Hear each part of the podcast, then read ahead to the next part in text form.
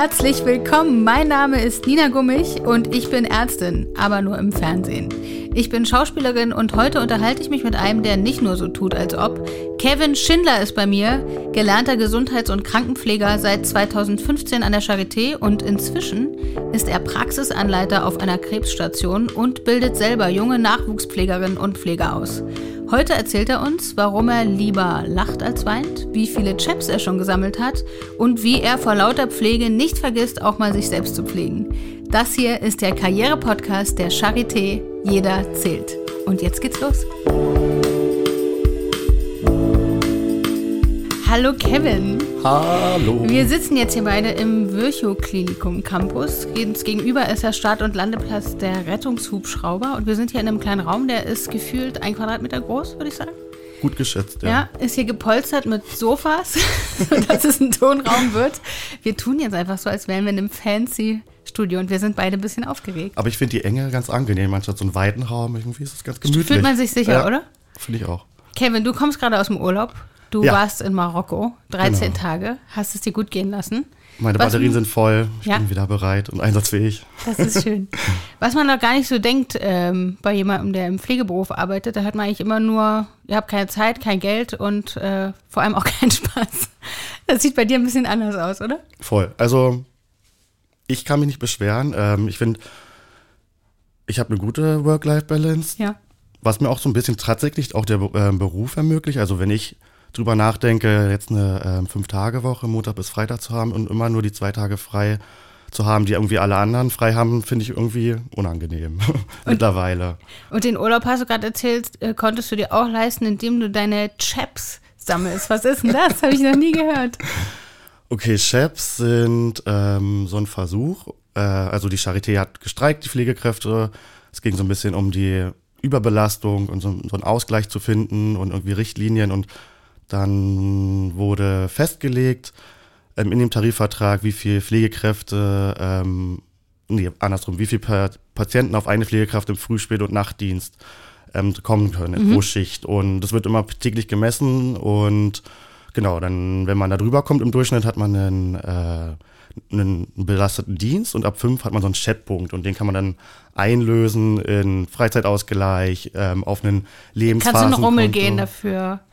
Nee, oder was ist einfach? Nee, ich finde das toll. Das ist wie ein Payback-Punktesystem. Voll. Ich würde die, glaube ich, nur sammeln, um die dann alle zusammen einzulösen. macht Spaß. Ja. Und man kann die sich auch immer angucken auf seinem Konto. Man hat dann so in seinem ja, Login-Bereich kann man dann schon Wie viel gucken, hast du? Ich verbrate meine immer relativ schnell, Ah, aber ja. Okay. es geht. Es soll ja eigentlich dazu dienen, die Belastung so ein bisschen zu senken, also ein bisschen auch unter Druck zu stehen. Alles klar. Du hast aber auch erzählt, dass du dich eigentlich inzwischen dran gewöhnt hast, äh, so richtig an deinen Arbeitsrhythmus und sogar ganz schön findest, äh, 5 Uhr morgens aufzustehen, was man sich gar nicht so vorstellen kann. Ähm, und du wirkst auch so, als wärst du ein bisschen, oder hast, glaube ich, auch gesagt, als wärst du ein bisschen verliebt in deinem Beruf. Äh, wann war so der erste Moment, wo du gespürt hast, das will ich machen, hier bin ich genau richtig? Ähm, also zum Abi hätte mir damals jemand gesagt, dass ich mal im Krankenhaus lande, dann hätte ich gedacht, also kann ich mir gar nicht vorstellen, null, null. So mein, mein Plan war eigentlich nach Berlin zu gehen und soziale Arbeit zu studieren und dann war damals der NC aber schon relativ, also da reinzukommen war relativ schwierig. Und dann, ich war damals der erste Jahrgang, wo es dann, wo es kein, äh, keine Wehrpflicht mehr gab. Und dann hat äh, Deutschland so einen Bundesfreiwilligendienst implementiert. Ein Glück. Also sowas wie Sozialarbeit nur war noch ein bisschen besser bezahlt und wollte das dann irgendwie im Kindergarten machen. Habe gedacht, das kann ich mir vielleicht irgendwie anrechnen lassen. Hab ich, mache ich was Sinnvolles. Ah, du bist schon immer so ein Payback-Punkte-Typ. Guck, da kommst du wieder durch. Musst du wieder anrechnen lassen. Mhm. Ja. Und da waren aber alle Stellen auch schon irgendwie besetzt und es gab nur noch Stellen in der mobilen Krankenpflege. Und dann habe ich gesagt, ach ja, probier's doch mal aus. Dann habe ich ein Jahr lang ähm, mit, bin, bin ich mit einem kleinen Smart durch Friedrichshain und Kreuzberg gefahren und Mitte und habe äh, Patienten zu Hause versorgt. Oder erstmal mitgefahren und dann aber auch kleine Touren alleine gemacht. Und da habe ich ja angefangen, mich so ein bisschen in die Pflege zu verlieben. Und wie bist du dann zur Charité gekommen? Ähm, genau, ich, wie gesagt, habe mich dann verliebt, auf alle Fälle so in die Pflege und wollte dann definitiv, definitiv die Ausbildung anfangen. Habe gedacht, also schon eher in einem größeren Haus, weil man da wahrscheinlich das meiste sieht und das meiste mitnimmt.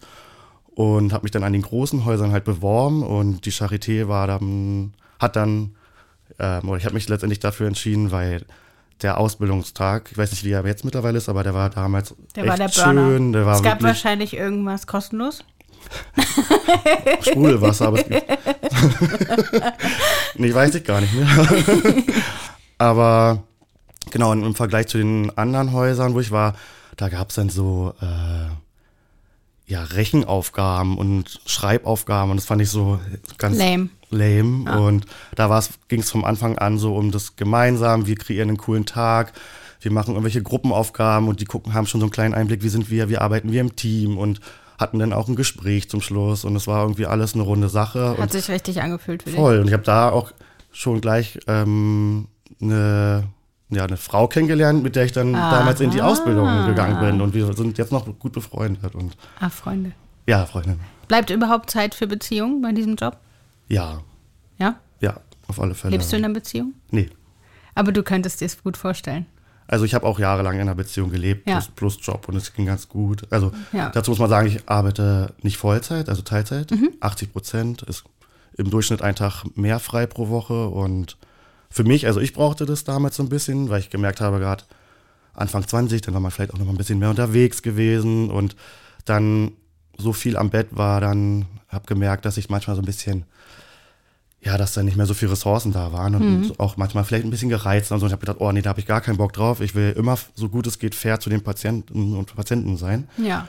Und habe dann gesagt, okay, ich probiere mal 80 Prozent aus und ich würde nie wieder zurückgehen. Für mich so, ähm, dadurch kann ich, habe ich so meinen perfekten Ausgleich und ähm, ja, kann alles auch wieder zurückgeben. Ich kann mir das richtig gut vorstellen, von dir äh, gepflegt zu werden. Oder ich kann mir vorstellen, dass du ein tolles Verhältnis ähm, zu den Patienten hast und die sich wohlfühlen mit dir. Voll. Gibt es Also da welche, die einem besonders ins Herz äh, wachsen? schon, immer mal wieder. Ähm, besonders vielleicht, wenn es so ins gleiche Alter geht bei den Patienten. Äh, genau, ab und zu. Aber meistens aber eher auf einer ähm, professionellen Ebene. Ja. Aber natürlich ist man nicht davon gefeit, dann auch mal so ein bisschen was mitzunehmen. Genau.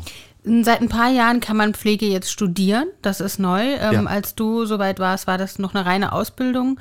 Du bist aber nicht unbedingt jemand, der sagen würde, ähm, er ist total dafür. Warum? Also, also nee, im Sinne also meiner persönlichen Meinung, weil ich, ich habe die Ausbildung total geliebt, so wie sie war, Ja. äh, weil sie sehr, sehr, sehr, sehr praktisch war.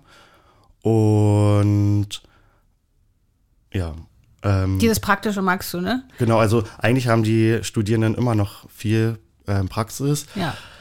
Ein großes Argument halt für die Ausbildung ist, du bist halt viel in der Praxis, du gibst schon viel, du Ja. ähm, bist schon nah am Patienten oder den Patienten ähm, und das ist noch nicht vergütet. Ich weiß nicht, ob da gerade eine Änderung, irgendwas war mal angedacht, aber Die kämpfen auf jeden Fall die Mhm. dafür. kämpfen dafür, genau. Da Und kommen wir auch gleich zum Thema. Du bist nämlich inzwischen Praxisanleiter, nennt sich das Ganze. Und wir waren mal unterwegs und haben auf der Straße die Leute gefragt, was sie mal sich gespannt. so darunter vorstellen. Da hören wir jetzt mal zusammen rein. Hallo, ich bin Vivian und ich werde jetzt einmal ein paar Leute interviewen und fragen, ob sie eine Ahnung haben, was eine Praxisanleitung macht. Was denken Sie, macht eine Praxisanleitung? Ich denke, eine Praxisanleitung ähm, ermöglicht ähm, sozusagen Vorgaben ähm, für äh, äh, eine Erkrankung oder ähm, für eine Genesung sozusagen in der Praxis umzusetzen. Also eine Handlungsanleitung für die Patienten. ähm, kümmert sich vielleicht um die noch Lernenden. Eine Praxisanleitung leitet eine Praxis an. Das bedeutet Organisation, ähm, Menschen anleiten in praktischen Fähigkeiten. Ich denke, eine Praxisanleitung koordiniert die Arbeitsplätze, Patienten und ähnliche Aufgaben innerhalb einer Praxis. Die ist eine Person, die dazu da ist, zu zeigen, wie es geht. Also bei der Ausbildung, dass sie mir vormacht, wie die Sachen funktionieren in der Praxis, die ich theoretisch lerne. Weißt du, was ich mir darunter vorstelle? Dass man so eine Anleitung kriegt, wie man eine Praxis aufbaut. das ist Wie so bei gut. Ikea, so ein Schrank. Aber so ähnlich war ja eine Antwort. Das, hat, Ja, ne? das war mein, Spreche ich voll mein drauf an. Favorit. So, jetzt Kevin, klär uns auf. Was ist es wirklich? Was, was machst du?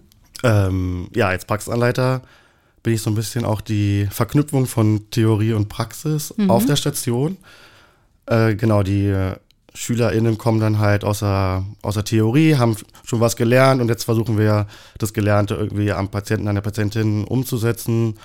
Und genau, das ist letztendlich das Handwerk, ne? Das wichtig, also Wenn du jetzt praktische Schüler und. Schülerinnen sagst, heißt das, kommen wirklich sehr junge äh, Leute zu dir oder meinst du, sind das auch Auszubildende einfach und, und welche auch Also aus dem Studium? Auszubildende, Auszubildende, genau. Ja. Studierende, ähm, Auszubildende, ja, Praktikantinnen, genau. Ich kann das gut verstehen. Ich hatte an der ähm, Schauspielschule haben wir so ein Studioprinzip heißt das. Das heißt, ich bin zwei Jahre an der Schauspielschule und zwei Jahre gehe ich an ein Theater und äh, dann arbeiten dort äh, Schauspieler und Schauspielerinnen an Monologen und Szenenstudien und man ist schon so richtig im Theaterbetrieb drin, was dazu führt, dass wir auch eine wahnsinnig gute Vermittlungsquote haben, weil wir einfach wissen, wovon wir sprechen sozusagen. Kann ich mir das so ein bisschen vorstellen, dass die einfach schon etwas lernen, dann kommen sie zu dir und dann wird man richtig in den Alltag eingebunden und weiß deswegen einfach besonders gut schon Bescheid, wenn man dann fertig ist. ähm, ist unterschiedlich. Mhm. Wir sind ja, uh, wir sind ja auch so ein schwerer Bereich, also auf einer Krebsstation. Mhm. Und manchmal, ähm, die haben gerade die Ausbildungszahlen gesteigert. Und dadurch haben wir jetzt nicht, also damals, als ich die Ausbildung hatte, war halt so ein onkologischer Krebsstationseinsatz relativ am Ende. Und mittlerweile sind aber ähm, die Ausbildungszahlen so hoch, dass überall eingesetzt wird und es auch manchmal sein kann, dass du im ersten oder zweiten Einsatz schon auf der Krebsstation bist. Deswegen Okay. ähm, ist da natürlich in dem Bereich noch nicht so viel Wissen vorhanden. Aber in den ersten Einsatz geht es ja viel um Grundpflege und das haben sie meistens schon gelernt. Das heißt, es kommen auch manchmal Leute bei dir an, die echt heftige Dinge sofort erleben, die du dann ordentlich äh, gut da erstmal auffangen musst und einführen. Voll. Ja? Das ist so auch meine größte Motivation. Also ich weiß ja, wie es war, mit, mit so Mhm. Anfang 20 ähm, in so eine Ausbildung zu gehen an der größten Klinik äh, Europas. Und ja, so eine drei Jahre im Krankenhaus Kosmos, der irgendwie ganz speziell ist, kann auch manchmal ganz schön einschüchtern sein, herausfordernd. Äh, und deswegen war es für mich immer oder mir immer wichtig, dass ich für alle Auszubildenden, für die Studierenden äh, einen Safe Space kreiere, wo irgendwie ganz viel Raum ist für, zum Lernen, zum Fehler machen, zum Emotionsaustausch. Und der, der, ist der steht für mich an erster Stelle noch Mhm. vor dem, wie kann ich ganz perfekt einen Blasenkatheter legen. Also auch wichtig, aber ich bin auch eher so auf der emotionalen Menschlichen Schiene. Ebene. Du Voll. pflegst eigentlich deine Auszubildenden auch. Wie So du ist- vorher ja. die anderen Leute gepflegt hast. Bist du trotzdem noch als Pfleger aktiv oder kümmerst du dich wirklich vor allem und ausschließlich um die Auszubildenden? Also das läuft parallel. Also ich Mhm. habe meine normalen Patientengruppe Ja. und zusätzlich dann äh, SchülerInnen, Studierende an der Ja. Hand. Wie könnte jetzt so ein typischer Tag von dir aussehen? Fangen wir mal an, du äh, wachst auf äh, 4 Uhr, 12, klingelt dein Wecker? 5 Uhr. 3 Uhr? Ach, 5 Uhr. Ich hab's nicht so weit. 5 Uhr klingt der Deswegen. Wecker. Was machst du dann? Hast du ein Morgenritual? Wenn ich Frühdienst habe, muss ich duschen gehen. Ja. Einfach nur, um klarzukommen. Das freut morgens. uns, Kevin. ja. Genau, also duschen gehen und einen Kaffee dazu Mhm. Ja. und Radio. In der Dusche trinkst du den Kaffee? so davor und danach und am Spiegel, genau. plus Radio, ziehst du dir da die Nachrichten rein oder hörst du viel Good Musik? Viel gut Musik, Gut. ja. Ja, Ja, ne? Sonst reicht's auch, Sonst- was man über den Tag alles erleben kann. voll. Okay, dann gehst du los, fährst du Straßenbahn oder Ich fahre Fahrrad? Fahrrad. Sehr Ähm, umweltbewusst. Noch. Und auch nochmal so ein bisschen ähm, life-changing. Ich habe dann irgendwann angefangen, vor zwei Jahren nur noch Fahrrad zu fahren. Ja. Macht, Ist ein angenehmeres in den Tag kommen, als irgendwie morgens gleich schon mit so vielen Leuten in der Bahn. Verstehe ich. Das mache ich auch, wenn ich zum Set fahre morgens, mache Ja. ich das total gerne. Auch um einfach mal draußen zu sein, weil man sonst den ganzen Tag irgendwie manchmal drin ist, oder? Voll. Gerade in so dunklen Jahreszeiten hat man dann das Gefühl, man ist eigentlich nur, man sieht kein Licht und nix. Okay, dann kommst du an, dann geht's wie weiter. Dann ist meist, also dann beginnt der Dienst mit der Übergabe, jetzt im Frühdienst von dem, von dem Nachtdienst dann. Was ist passiert, äh, was ist neu, je nachdem, ob man die Patienten schon kennt oder nicht, genau. Und achso, vorher findet die Einteilung statt, wer nimmt welchen Bereich, genau. Was heißt, wer nimmt welchen Bereich? Also wir haben 20 Zimmer und dann teilt man sich so ein, je nachdem wie viele Leute, examinierte Pflegekräfte im Frühdienst sind, wird geguckt, äh, genau, wer macht ähm, den vorderen Teil, die hintere, die Mitte und genau. Was würdest du sagen, was für ein Chef bist du so? Bist du eher lässig oder kannst du auch mal streng sein? Eher lässig und ich musste mir antrainieren, auch mal ein bisschen strenger zu sein. Einfach weil es auch wichtig ist, also auch gerade Richtung Feedback, also gut kann ich immer. Ich kann immer locker loslassen, was mir gut gefällt, aber ich musste mir so ein bisschen angewöhnen, auch zu sagen, ey, da musst du noch mal rangehen und so. Und ähm, Hast du auch manchmal so einen richtigen Volldeppen dabei, der alles falsch macht? Bis jetzt geht's tatsächlich. Also die Quote ist eher, ich, also ich kann echt quasi fast mit allen, mal ein, zwei waren dabei, aber man muss halt irgendwie versuchen, jeden abzuholen, ne? Das kannst du ja offensichtlich besonders Ja. gut. Wie lange bleiben die denn so bei dir? Also, ähm, wie schnell verabschiedest du dann auch wieder jemanden vielleicht? Ist auch super unterschiedlich. Ähm, von drei Wochen bis, ja, manchmal sechs bis acht Wochen ist alles dabei. Wird dir das so Genau. zugeteilt? Bitte? Wird dir das so zugeteilt oder wie entsteht das, wie lange so ein Auszubildender bei dir ist? Ähm, es gibt so eine, das EKG-Team, Einsatzkoordinationsteam. Und die machen die ganzen Einsatzpläne, weil der so ein riesen Krankenhaus, riesen Ja. Kosmos. Also was wie gebraucht wird, auch einfach wird es eingeteilt. Genau, und dass jeder auch irgendwie seine Pflichteinsätze hat. Ich glaube, man muss, weiß nicht, ob es immer noch so ist, aber man musste damit zumindest einmal auf der Gynäkologie sein, einmal, also doch ist eigentlich noch alles festgelegt auf Langzeitpflege, Alten, also dass irgendwie alles auch dabei ist. Und genau, und das muss koordiniert werden für Praktikanten, Praktikantinnen, für alle Auszubildenden und Studierenden und halt auch noch externe Partner gibt es auch Wahnsinn. noch. Man muss ja auch die ganze Zeit bedenken, das ist ja kein kleines äh, Pupskrankenhaus, sondern wir reden ja hier von riesengroßen Gebäudekomplexen und wahnsinnig vielen, ich weiß gar nicht, hast du auf dem Schirm, wie viele Mitarbeiter hier sind, wie viele Patienten hier? Ne? Es ist, muss ich mal rausfinden, also es ist wahrscheinlich unglaublich viel und das zu koordinieren ist auch eine Nummer. Mm, Wie kam es denn dazu, dass du diesen Job sozusagen bekommen hast? Das ist ja schon eine Art Aufstieg oder wie so eine Be- Beförderung. Auf jeden Fall was ganz anderes nochmal, als du vorher gemacht hast. Brauchst neue Kompetenzen oder eben die gleichen. Du pflegst ja jetzt deine Auszubildenden auch. Wie ist das gekommen? Beim, also auf der Station, wo ich bin, da habe ich auch damals mein Examen gemacht. Bin jetzt schon fast acht Jahre da und da waren auch immer Praxisanleiter da. Und dann gab es eine Situation, wo dann noch die letzte Praxisanleitung die Station verlassen hat, weil sie aus dem Haus gegangen ist. Und dann haben, mich eh immer schon im Vorfeld Leute angesprochen, ey, Praxisanleitung. Kevin, du hast jetzt 36 Chaps. so ist es genau. Willst du die nicht jetzt einlösen für die Stelle?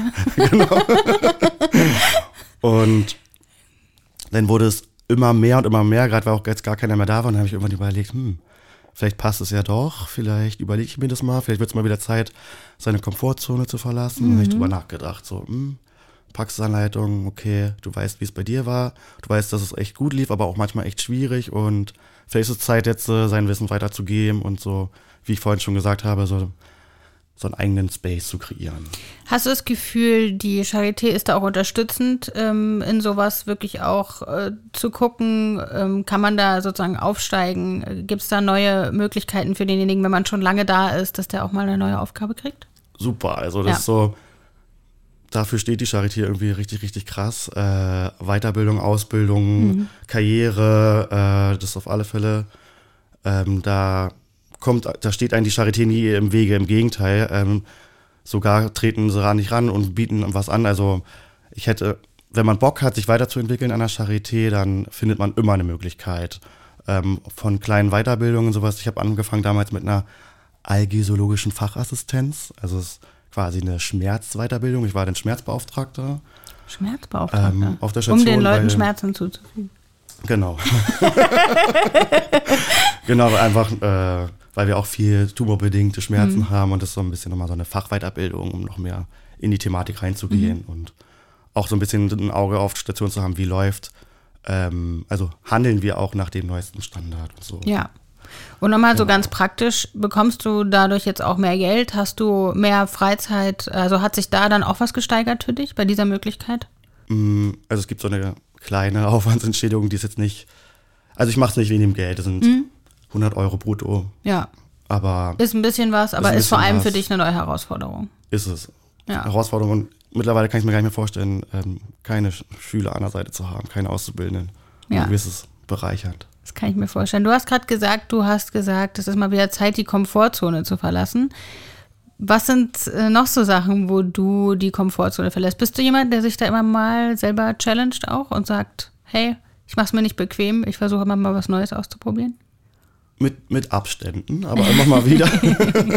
Ein gemütlicher Komfortzonenverlasser. Ja. Also ich gehe ja privat tanzen. Das zum Beispiel, da habe ich damals, hab ich, das- ich habe das vor gut einem Jahr angefangen und da habe ich auf alle Fälle meine Komfortzone äh, Ah. verlassen. Äh, gelassen, wollte ich ja sagen. Die hast du gleich da gelassen. was tanzt du?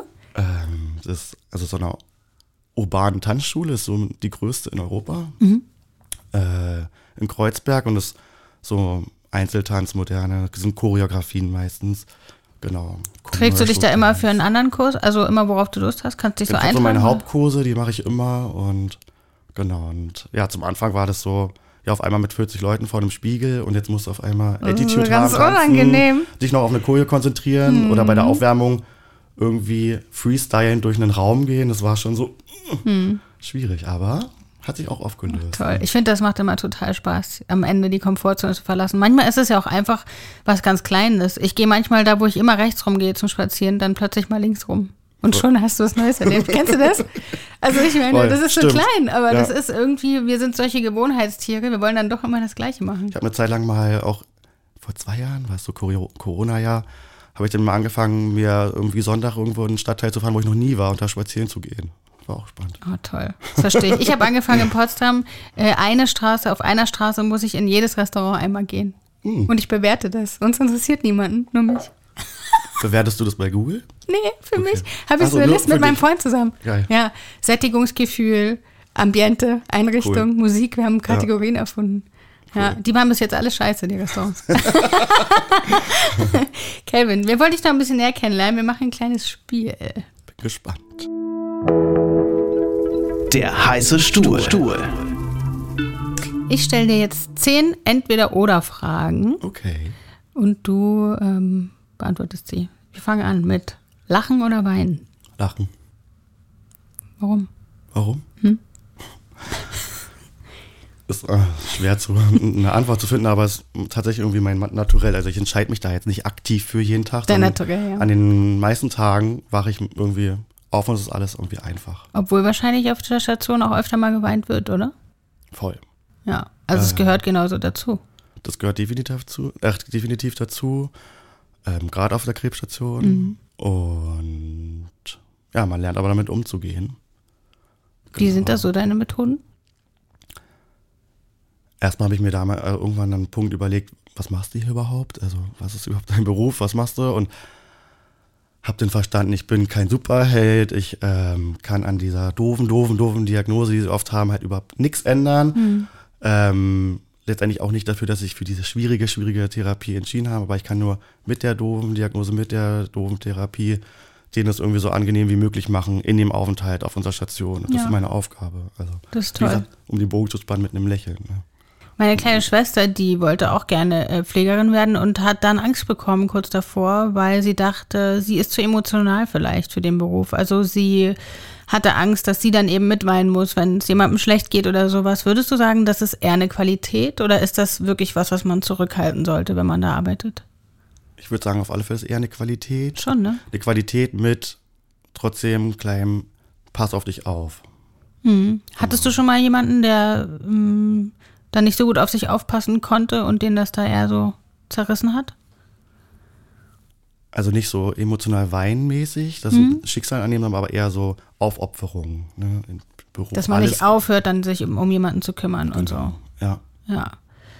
Ich meine, du musst ja eigentlich auch eine ganz gute Selbstpflege betreiben können, ne? dass du da so einen Ausgleich schaffst, oder? Voll. Hast du da auch so deine Rituale, dass du sagst, okay, ähm, also ich kenne das auch selber so, dass ich an dem, ich kümmere mich auch sehr gerne um Leute und kenne dann immer so einen Punkt, wo ich merke, oh, wo du auch, hast du glaube ich vorhin gesagt, wo man dann so plötzlich schlecht gelaunt wird oder es wird alles zu viel und dann merke ich immer, ah, jetzt bin ich wieder über meine Grenze gegangen.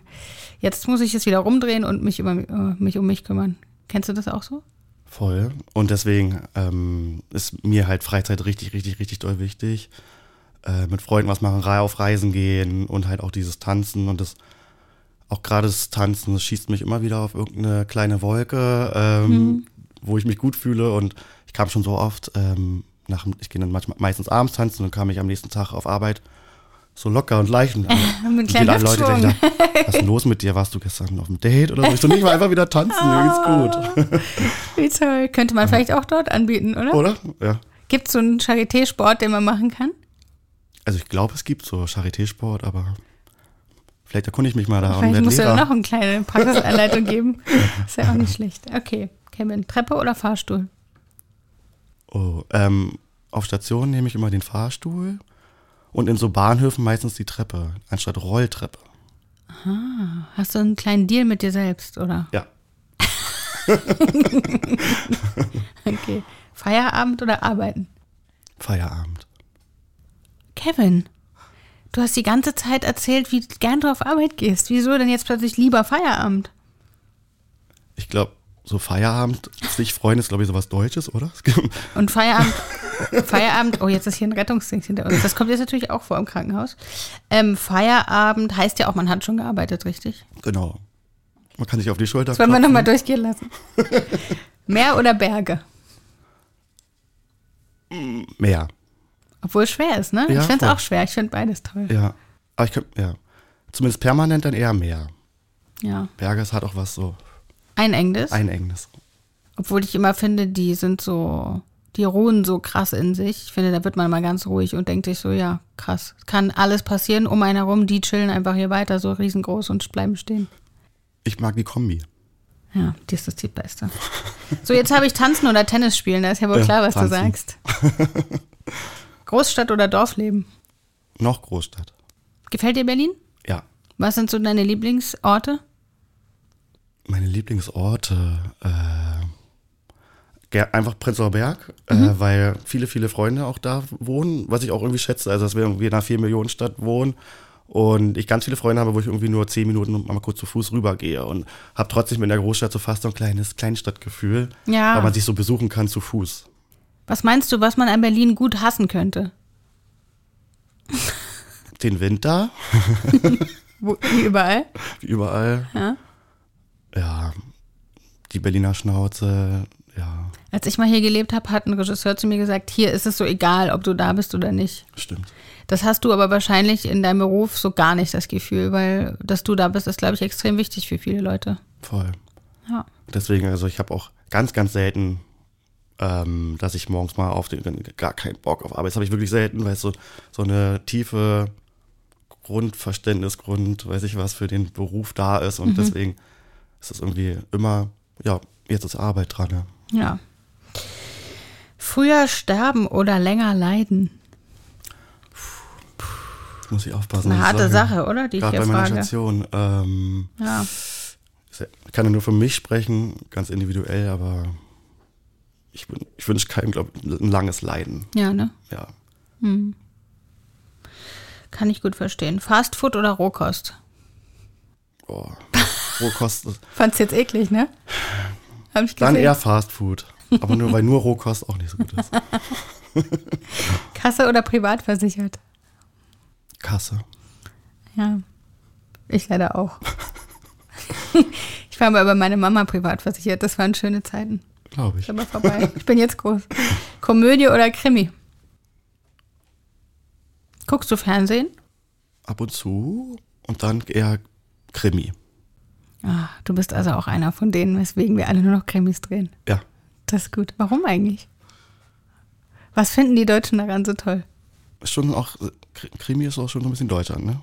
Total. Das Oder? ist hier das Format, das einzige, was total funktioniert. Dieses Rätsel, der Rätselfaktor? Vielleicht. Ich finde auch, glaube ich, dass man weiß, nach 90 Minuten wird alles okay. Vielleicht. Ja, Weißt du? Stimmt. Man weiß, was man kriegt.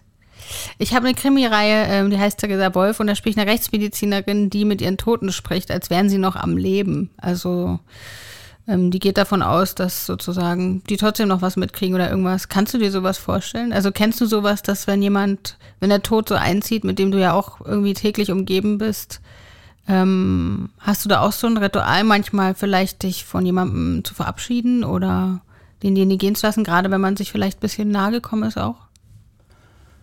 wir haben, oder ich habe oft dieses klassische nochmal Zeit, also nochmal hingehen. Du machst ja meistens dann den Leichnam auch so ein bisschen nochmal fertig und dieses Fenster öffnen. Ich nehme manchmal nochmal die Hand. Hm. Genau, und Manchmal ist es ja auch so, in der Doku habe ich gesehen, in der Charité-Doku, dass manche tatsächlich auch, da kommt niemand, ne, um sich zu verabschieden. Und das, das finde ich ganz schlimm. Also Ganz furchtbar, Wahnsinn. auch mit Thema Sterben alles, wie kommt man damit klar? Ich finde am schlimmsten, wenn Menschen alleine gehen müssen. Mhm.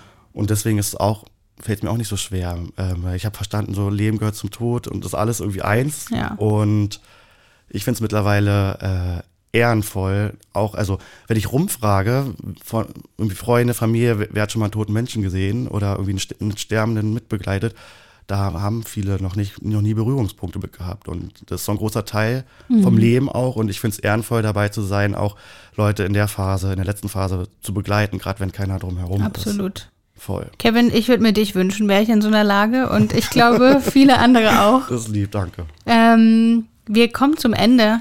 Ja. Ich habe mir überlegt, ähm, weil ich auch so viele Interviews gebe und immer nie was zurückfragen darf, ähm, gibt es jetzt die Möglichkeit, den Moderator einfach was zurückzufragen. Du darfst mir jetzt eine Frage stellen und ich werde sie beantworten. Okay. Hm, vielleicht hatte zwei, vielleicht eine, eine privatere und eine lockere. Okay. Ähm, fangen wir mal mit der lockeren an. Ja. Du hast ja das erste Mal einen Podcast gemacht, also warst du auf der anderen Seite. Ja, Wie war's? Würdest du es wieder machen? Hast du Lust? ich würde es wieder machen. Und ich habe mir gewünscht letztes Jahr, ich will eigentlich mal einen Podcast machen. Dann dachte ich, oh nein, alle machen das. Was willst du denn jetzt noch erzählen? Und dann hat's Leben das wohl selber eingerichtet. Dann Geil. haben die mich einfach gefragt. Ja. Cool. Mhm. Und genau, du hast ja auch eine Ärztin gespielt, ne, an der Mhm. Charité und ähm, hattest nochmal so ein bisschen deine Wahrnehmung vom Krankenhauskosmos äh, wahrgenommen. Hast du vorher schon eine Verbindung zu Krankenhaus und genau. Ja, ich habe Krankenhäuser gehasst. Okay. Ich bin immer in Ohnmacht gefallen, wenn ich Ja? in eins gegangen bin. Ja, oder wenn wir irgendwie eine Oma besucht haben oder so, wurde mir immer schwindelig schon am Eingang. Ja, find, okay. Und es hat sich total verändert. Ich spiele eigentlich nur Ärztinnen, ehrlich gesagt, also ziemlich viel. Verändert sich viel dadurch und vor allem hat sich verändert, dass mir bewusst geworden ist, dass die Charité so eine wahnsinnige Geschichte hat und mit welchen politischen Umständen die auch zu dealen hatte über diese ganzen Jahrhunderte, was sich da immer verändert hat, dass es Versorgungsknappheit gab oder sonst was und dieses Krankenhaus steht hier wie so eine Eins und fällt nicht um. Das ist schon der Wahnsinn, finde Ja. ich. Ist das ein Schlusswort für die Charité? Schon. Also ich kann auch nur noch sagen, äh, Leute, junge Leute, äh, Ja. oder nicht junge, alle Leute, die Kommt Bock haben, her. kommt her. Das ist so ein, toller Beruf. Man ist ganz nah an Menschen und gibt zwar viel, aber kriegt ganz, ganz, ganz viel zurück. Und ja, ähm, ich und ich wünsche euch, dass ihr alle zu Kevin kommt in die Praxisanleitung. Danke, dass du da warst. Station 61. Ja. Ciao. Das war es mit dieser Folge von Jeder zählt, der Karriere-Podcast der Charité. Wenn ihr euch für die Arbeit in der Charité interessiert, dann schaut auf karriere.charité.de oder klickt auf den Link in den Show Notes. Auf unserer Karriere-Website findet ihr spannende Informationen zu weiteren Berufsgruppen und unsere aktuellen Stellenangebote. Folgt diesem Podcast, lasst ein Like oder Kommentar da, wenn eure Podcast-Plattform des Vertrauens das zulässt. Vielen Dank fürs Einschalten und bis zum nächsten Mal. Jeder zählt. Der Karriere-Podcast der Charité ist eine Produktion von Makiko. Musik Martin Gerz. Produktion und Schnitt Julius Bertram. Redaktion und Umsetzung Clemens Hörold. Moderation Nina Gummich.